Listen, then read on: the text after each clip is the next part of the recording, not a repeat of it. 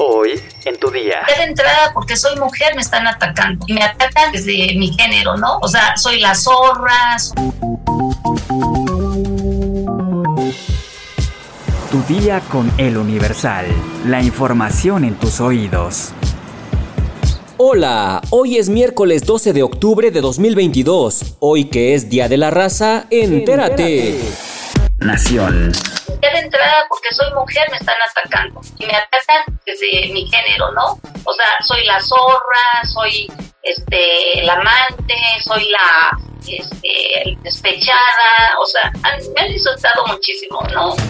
La periodista Elena Chávez González está en el ojo del huracán y aseguró que su libro, El Rey del Cash, saqueo oculto del presidente y su equipo cercano, no es de investigación ni de pruebas, sino un testimonio de lo que ella conoció y escuchó sobre los métodos de financiamiento del entonces principal líder de la izquierda, Andrés Manuel López Obrador, pero esto ahora le ha valido insultos y descalificaciones me dicen, no, pues es que, ¿dónde están las pruebas? ¿Dónde están, este, no hay investigación? No, estoy hablando de un testimonio que me tocó vivir a mí, ya sea para bien o para mal, en una época muy importante de la izquierda de nuestro país.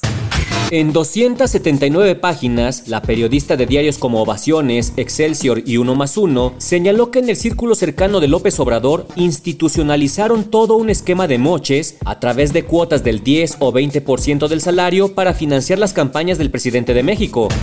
¿Qué vivimos y qué viví yo? Pues fueron los moches que nos, nos quitaban a los trabajadores, desde jefes de unidad a subdirectores, directores, y bueno, pues eso es ampliamente conocido. No nos descontaban de nuestra nómina, de nuestro recibo, sino que a nosotros nos, nos pagaban el salario y luego nosotros teníamos que dar el dinero en efectivo.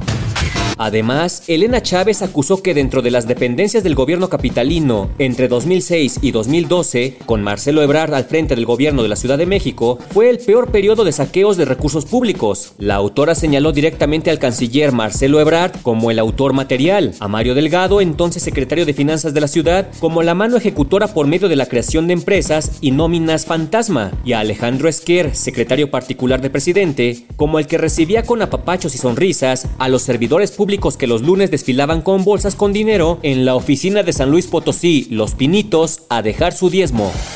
Metrópoli.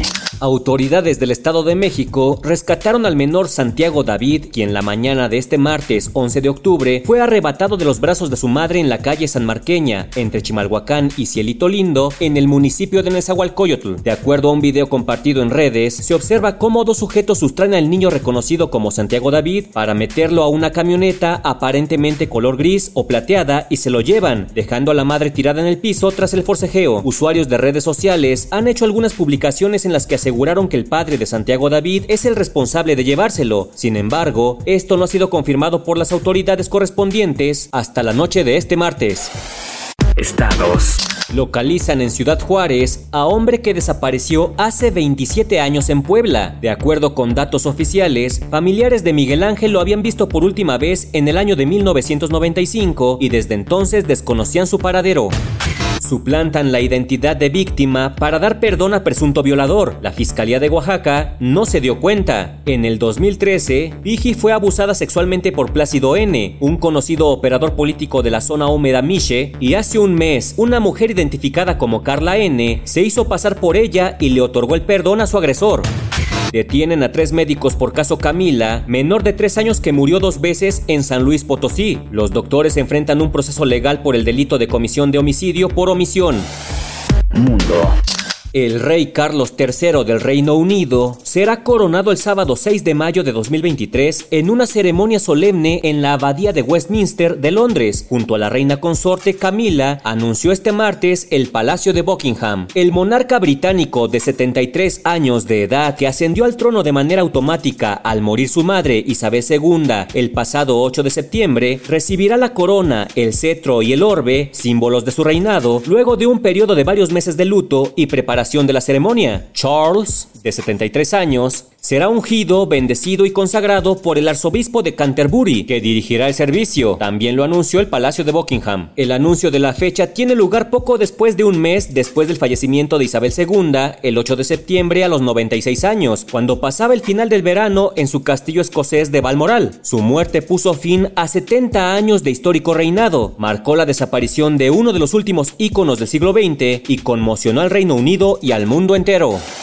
Espectáculos. El pasado mes de mayo, una revista de circulación nacional dio a conocer que Javier López Chabelo estaba pasando por graves problemas de salud, pues supuestamente padecía demencia senil, así como deterioro tras enfermar de cáncer. Sin embargo, a cinco meses de las especulaciones, Javier Miranda, hijo del conductor, aclaró estos rumores en entrevista con Gustavo Adolfo Infante.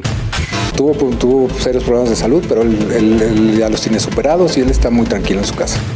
Pese a que el propio Chabelo salió a decir a través de redes sociales en ese mismo mes que efectivamente sufrió cáncer, pero que era un tema ya superado y negó tener Alzheimer, las versiones del verdadero estado de salud del comediante comenzaron a levantarse luego de que decidiera desaparecer en el 2015 de la escena pública. Javier Miranda mencionó que las especulaciones que rodean a Chabelo no son un tema que les preocupe, ya que la prensa tiene la necesidad de generar noticia y expresó que es el trabajo de cada quien. Además, agregó que tampoco el comediante de 87 años dice nada porque entiende que es parte del negocio. Pero además, tranquilos todos, que no ven que según los memes Chabelo es inmortal?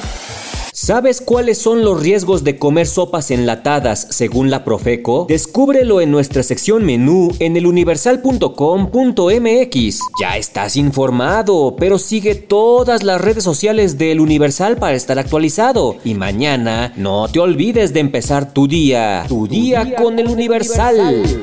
Tu día con el Universal. La información en tus oídos.